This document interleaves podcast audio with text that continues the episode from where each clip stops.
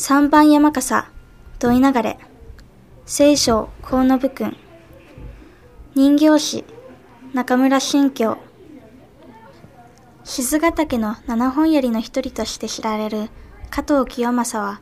数々の武功を挙げ、秀吉没後は徳川の家臣として関ヶ原の戦いでの働きにより、肥後の国一国を与えられ、熊本藩主になりました。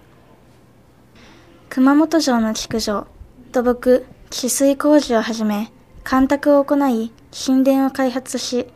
街道づくりなども行いました。海外貿易にも力を注ぎ、経済と文化の発展に寄与し、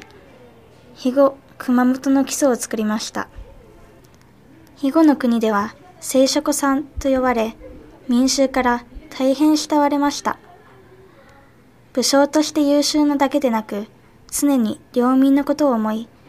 富国安民の国づくり政策を行った人物でした。